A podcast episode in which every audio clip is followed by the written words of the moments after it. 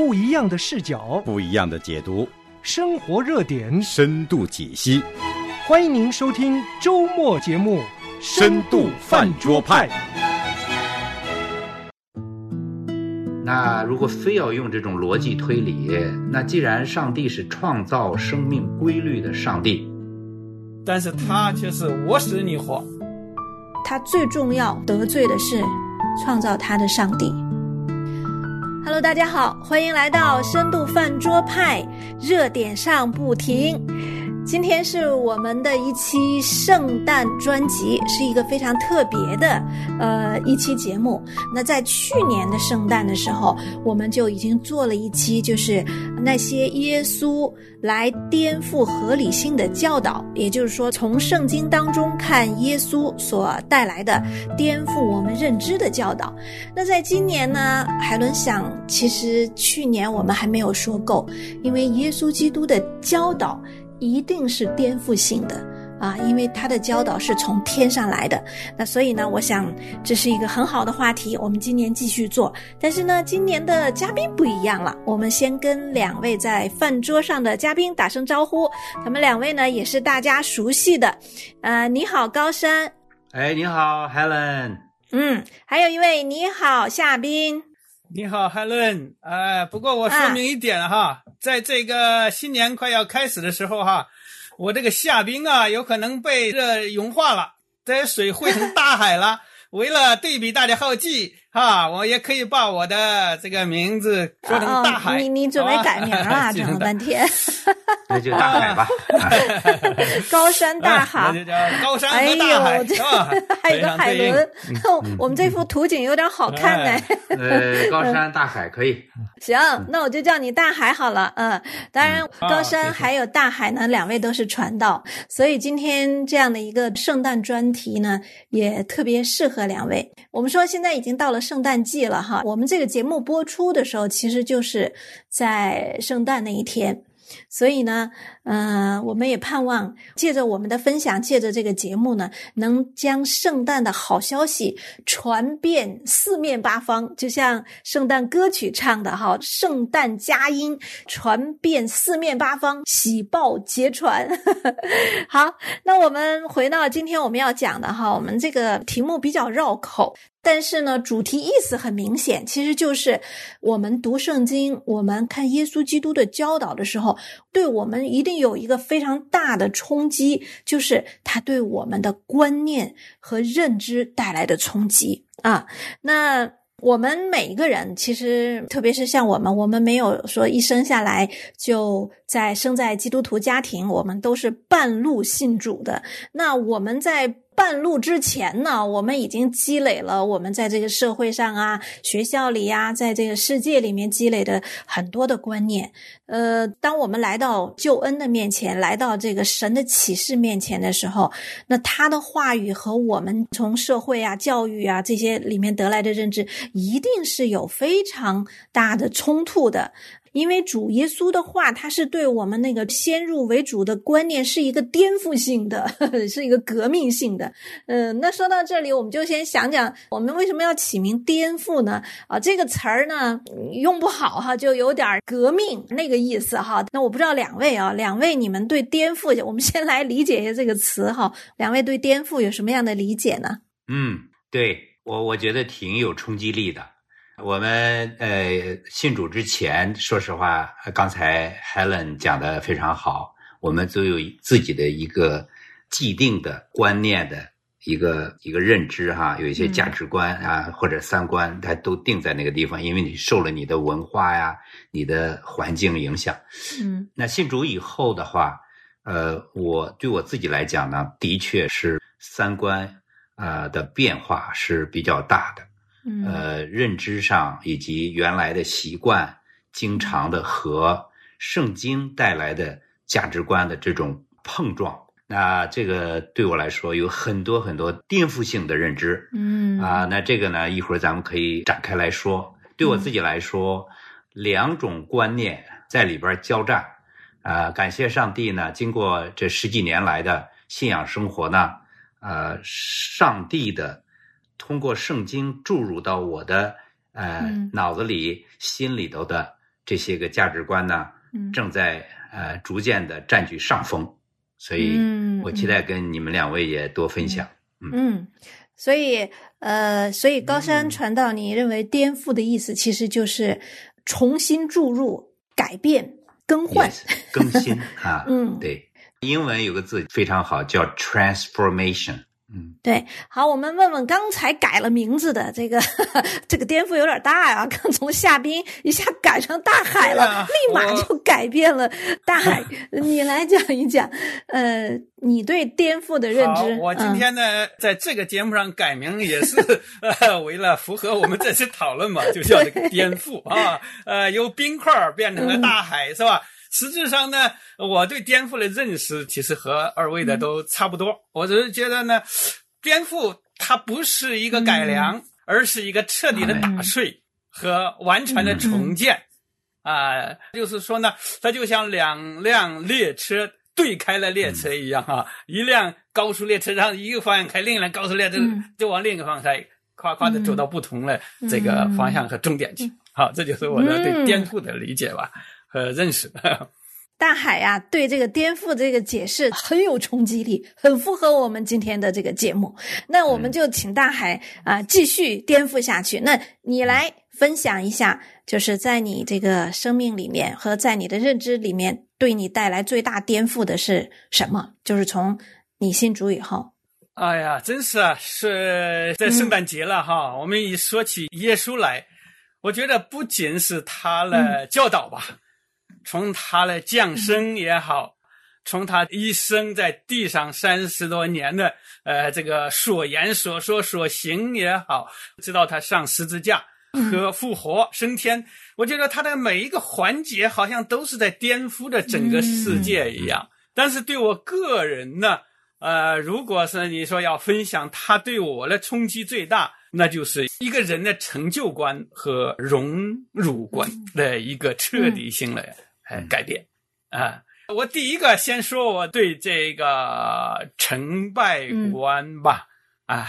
你像我在过去从小就是生活在农村，那么从小的目标好像就是拿到粮票啊，得到一个呃这个农村户口嘛，转成城市户口就满足了，就成功了哈。这是我们，但是从考上大学的研究生、博士生一直在往上冲冲哈。我觉得那么只要有了。呃，这个五指登科好像就是成功啊，就是荣耀了。但是呢，我就发现哈，特别是当我在在学术上呢也做了教授，呃，学位上呢拿到了博士以后，我反而觉得非常的空虚了。哎，好像这就是成功吗？这就是我这一生所反复追求吗？到了这个康奈尔大学，又是美国的常春藤的学校啊，还是世界 number one 的农业学校，我都好像是感觉到自己很成功的样子啊，飘飘然。嗯，但是到了我被邀请到了教会以后，啊，认识了主耶稣，这也是我在圣诞节受洗归主的，也是啊，所以说现在想起来，这也是我呃纪念日，圣诞日也是我属灵生命的纪念日吧。啊，这从那里我认识到，我们的主耶稣，他却是万王之王啊！从天上一个十分荣耀的天堂，可能降临我们这个卑微的降临到我们呃世界上啊！他就是为了我们世世界的和平，为我们人类的和平，真正的从一个呃荣耀无比的天堂来到我们这个世世上啊！我觉得像我们的神才是我们追求了一个。更高的目标。从那以后呢，我的这个成就感啊，就忽然的感到，我只是在人生的路上，我只是就像上一座山。有人说哈，一个科学家在山底下啊跑的时候，一个哲学家啊一定在山腰了。真正的能找到终点的的神学家一定在山顶上等。所以说，这也是让我 彻底颠覆了我的个人的追求方向。也是我现在能够走上传道人的一个重要的转折点吧。嗯，就是耶稣基督，他从荣耀当中来到这个世界，他这样的一个降杯的方式，对你也是极大的冲击，让你看到不是说成功是一路往上走的，而是从高处往下走的。呃，对耶稣来讲，就是他的成功。对，就像山上的冰和雪一样流下来，一路走上大海一样，呃，也是一个。是是是。呃，非常好，我觉得大海刚才说的特别好。如果按我们或者用人的眼光、人的标准来衡量的话，那无疑大海应该是成功人士。中国上了最好的大学，然后美国又是最好的大学啊，博士、博士后，所有的这些个让人看上去可以光宗耀祖的、可以出人头地的这些个看得见、摸得着的，嗯啊，这些荣誉的象征。呃，而且呢，我知道大海原来在呃中国的时候，在大学里当教授，那也是社会地位很高的啊。嗯，那当然，在美国的康尼尔这样的著名的大学又拿了博士后，呃，应该说是真的是在顶峰上。那现在又到教会做传道人，啊，这是一个巨大的转身啊。对。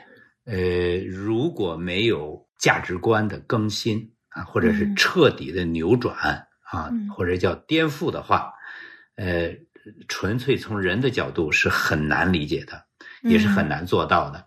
所以，真的让我也感觉很感动，很震撼啊。那我自己呢，呃，也是有类似的这样的呃这个变化吧。嗯，呃，我的这个成功观或者融入观。呃，也跟大海刚才说的差不多啊。我原来觉得可能啊，人有个人的能力很强啊，职务升得很高，后来自己创业办公司挣很多钱，这都是非常成功的表现。我也不排斥这个，因为在人的眼睛里看，这的确也是一定的这个标准吧，或者是呃，也是让家人、社会认可的一些指标。但是呢。信了主以后的认知就不一样了，嗯啊，然后呢，也不是说把这些东西看得那么重要了，而且现在我感觉是好像越来越不重要了，啊，所以这个东西的变化，我觉得就是潜移默化，呃，完全是圣灵带来的，也就是说我们的这个信仰带来的。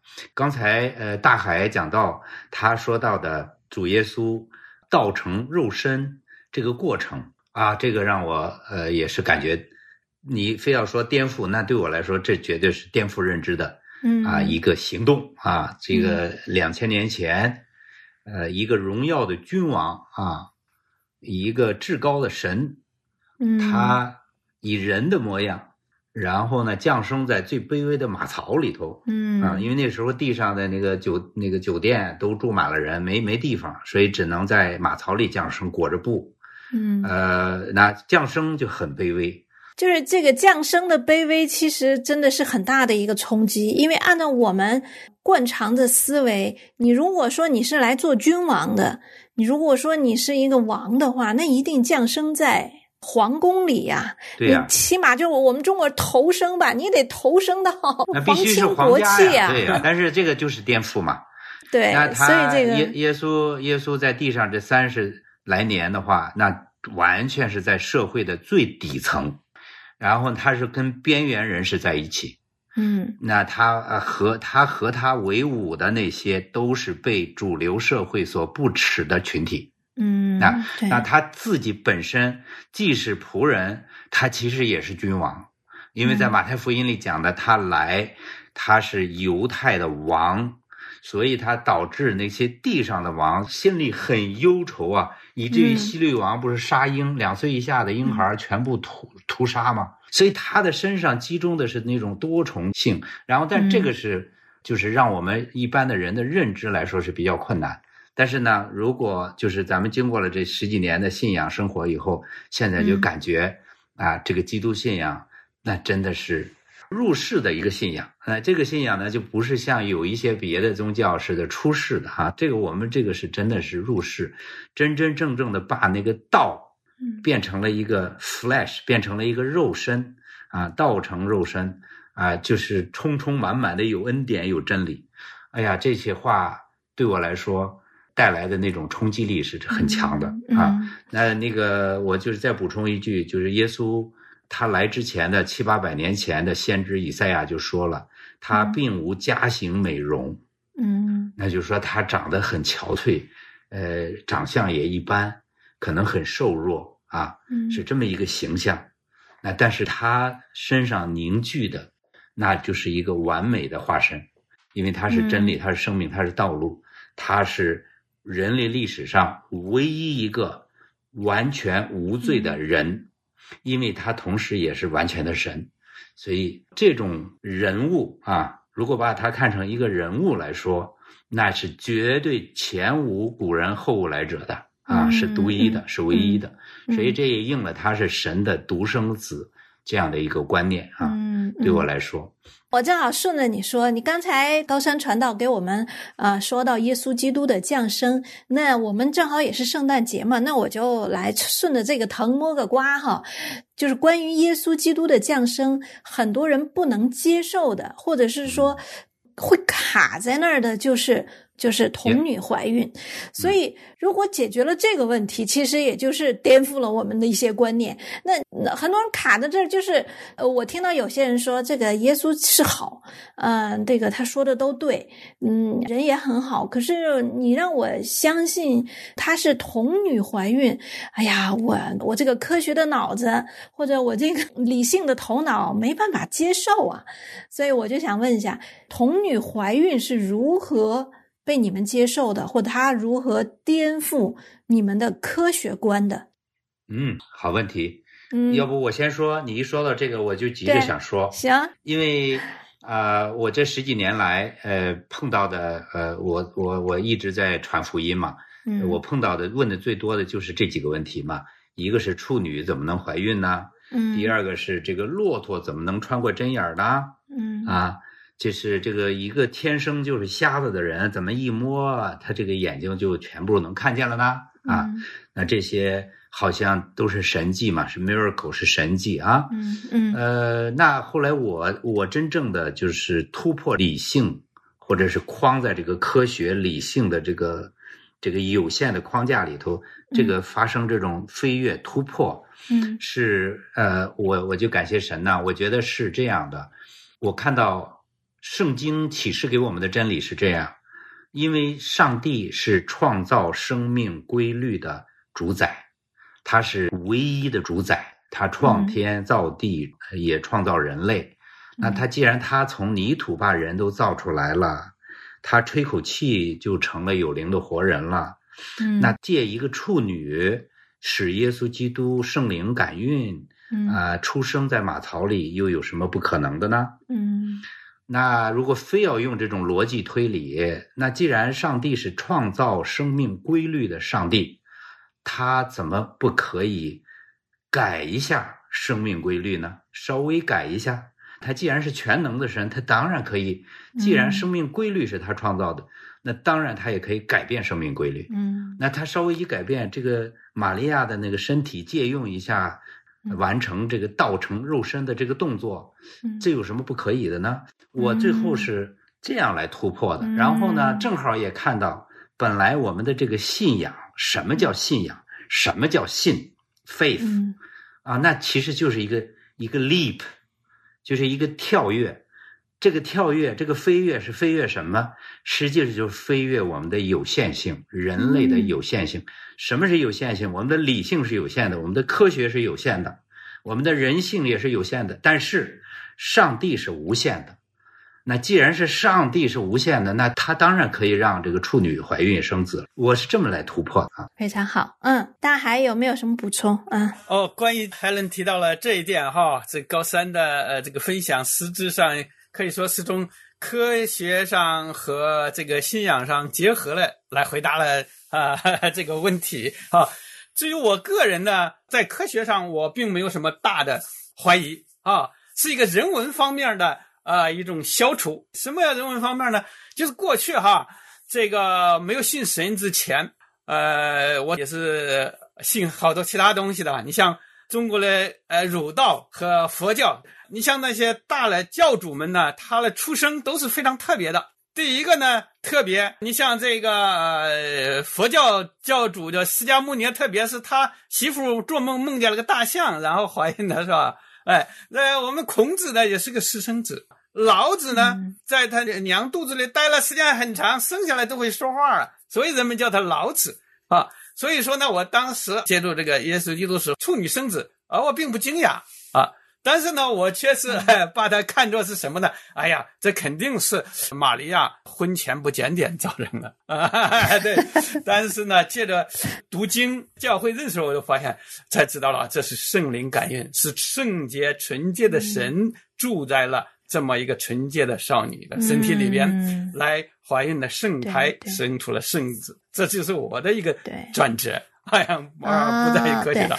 呃，听到刚才大海这样讲哈，就是说有就有几种解答，玛利亚可能是一个不守妇道 哈这样子的一个，但是实际上呃，根据历史就历史情境来讲，按照当时犹太的律法。嗯，如果玛利亚是跟别的男人，就是未婚哈，跟别的男人未婚先孕的话，那呃，犹太人是是非要用石头打死不可的，按照犹太的律法。但是呢，嗯，看，嗯，他的未婚夫这个约瑟没有没有打死他，反而约瑟把他。娶过来没有休她，就证明她不是淫妇嘛。还有，呃，当玛利亚怀孕的时候，圣经记载就是天使宣告，嗯，当然玛利亚也是知道，就说第一个她怀的是啊神的儿子，是个儿子，因为他要把自己的百姓从罪恶里救出来。那个时候又没什么 B 超，又没有这个超声波可以看见。那如果玛利亚生的不是个儿子，那这个事情就。戳穿了这个谎言。那第二个呢？如果玛利亚生下来以后，呃，孩子长大了，他是一个平凡的人，甚至是一个不好的人。我们知道，孩子有都有可能啊，是一个不好的人，是一个下流的人，那也会让这样的一个预告，或者说这个天使的宣告，呃，破产。可是我们确确实实看见了这个事实，就是他生了一个。男孩被称为神的儿子，而且耶稣是一个完美无瑕的，没有任何的犯罪记录啊，直至他背负全人类的罪，走上十字架，直到这一天，所以完全成就了呃，圣经借着先知所预言的那位弥赛亚啊，所有的符合的那些点，嗯，对，说的时候你说先知的呃预言，在他降生的。七八百年前，嗯，以赛亚先知就在以赛亚书里说：“必有童女怀孕，对，名字叫以马内利，嗯，神与人同在啊，嗯，所以这个都是完全都符合的啊。”对对对，所以这个颠覆确实是颠覆了。我觉得刚才像你们两位总结的，一个是颠覆了我们的科学观，一个是颠覆了我们的人文观，哈啊，最后总要是凭信心来相信的，确实是需要凭信心来相信。那那那，再谈到我哈，对我有一些。就是在呃耶稣基督的教导里面对我有颠覆性的呢。我是觉得我在看马可福音嗯二章五到八节的时候哈哦我就觉得特别对我冲击力比较大哈。我们知道马可福音二章五到八节是讲的是有一个摊子。啊，他的朋友看见耶稣来了以后，就带了这个摊子去见耶稣，然后把那个房顶都拆了，把摊子垂下来，然后想让耶稣医治这个摊子。当然，结果耶稣是医治了，但是其中耶稣基督对这个摊子说的话很有意思哈。他见到这个摊子，他就都对他说：“说小子，你的罪赦了。”然后，这个几个文士就在那里心里议论说：“说这个人为什么这样说呢？他说了戒妄的话，因为除了神以外，谁能赦罪呢？啊，所以我就觉得这个这一点对我真是冲击蛮大的。按理说，我们一般很少有人说呃赦罪。比方说，这这个话有点像这样子哈，嗯，我们三个人，呃，大海、高山还有我，我们在这儿坐着的时候，突然呢，高山呢打了大海一拳。”然后打的大海呢，这个嘴角就流血了。这个时候我呢，我们三个在一起嘛，我呢，我走到高山面前，对高山说：“说高山啊，你打了大海，但是呢，我赦免你，这没关系，这都过去了。”你猜这时候大海会怎么想？大海肯定会说你神经病啊！高山打的是我，你跑去说呃赦免高山，这个应该是我来说，我来说赦免高山啊，跟你有什么关系？你只能赦免那个干犯你的人啊！按我们的常理来讲，所以说，当耶稣基督对着那个摊子说：“小子，你的罪被赦免了。”当他这样子说的时候，其实就说明。耶稣基督具有赦罪的权柄。当他说他可以赦罪的时候，也表明他就是那位全能的创造主。因为人犯罪不单单是得罪了他犯罪的那个人，他最重要得罪的是创造他的上帝。所以，我我当时看到这一点，我就觉得耶稣太厉害了。他居然直接讲你的罪赦了，这这这个，按理说一般人都想不到这些哈，就就治病嘛，哎呀，就那个呃，显明我的丰功伟绩。我要是耶稣的话，我肯定就是说，哎呀，你来快来看我多厉害，把这个瘫子生来不会走路的瘫子我都能把他治好啊，我我多厉害。但是他却对瘫子说，你的罪赦了。啊，这样子的一个赦罪的权柄，唯独出自那位创造主，否则我们谁有赦罪的权柄呢？对，啊，刚才你们两个讨论到这个故事哈，对我来讲也是非常的引起一个颠覆性的思考的啊，因为这个故事不仅仅是说让我知道了哈，谁是这个世界的创造主，而且让我知道谁是世界的审判的主啊。我从这个故事上也让我看到了哈，主耶稣他来到世上，他有权柄赦罪，不仅仅是因为他是创造世界的主，还有一个就是真正让他拥有这个权柄的，还有他的死。刚才我们谈到他的生哈，也他的死实际上就颠覆了这个世界，也是一个对这个世界的颠覆。他所以有赦罪的权柄，而是因为他是。为了罪而死，我们普通的人都是因为罪而死了啊！我们因为罪呃贪了，因为罪瞎了。但是呢，主耶稣来使，他所有的罪付上了代价，所以他有这样的权柄。所以说，我们普通人都是领袖也好，呢，都是你死我活，对不对？但是他却是我死你活啊！这也是他一个权柄啊来来源之一，我是觉得。是的，我们讲耶稣颠覆性的教导呢，才讲了一点。但是呢，因为我们时间的关系，我们必须停在这里。关于更多的耶稣基督对我们价值观、三观的冲击呢，我们就留在下一期继续跟大家分享。那如果你有什么关于对耶稣的认识啊，你有什么被耶稣基督更新的观念？也欢迎你跟我们来信来电，我们饭桌派呢是周周见，咱们下次见喽！谢谢两位，再见，再见。想要参与饭桌吗？想要和饭桌派的主持人互动吗？您可以写电邮和发短信，我们的电邮是饭桌派汉语拼音 at 良友汉语拼音点 net。你也可以编辑短信发送到幺三二二九九六六幺二二，前面注明“饭桌派”，这样我们就能收到您的信息了。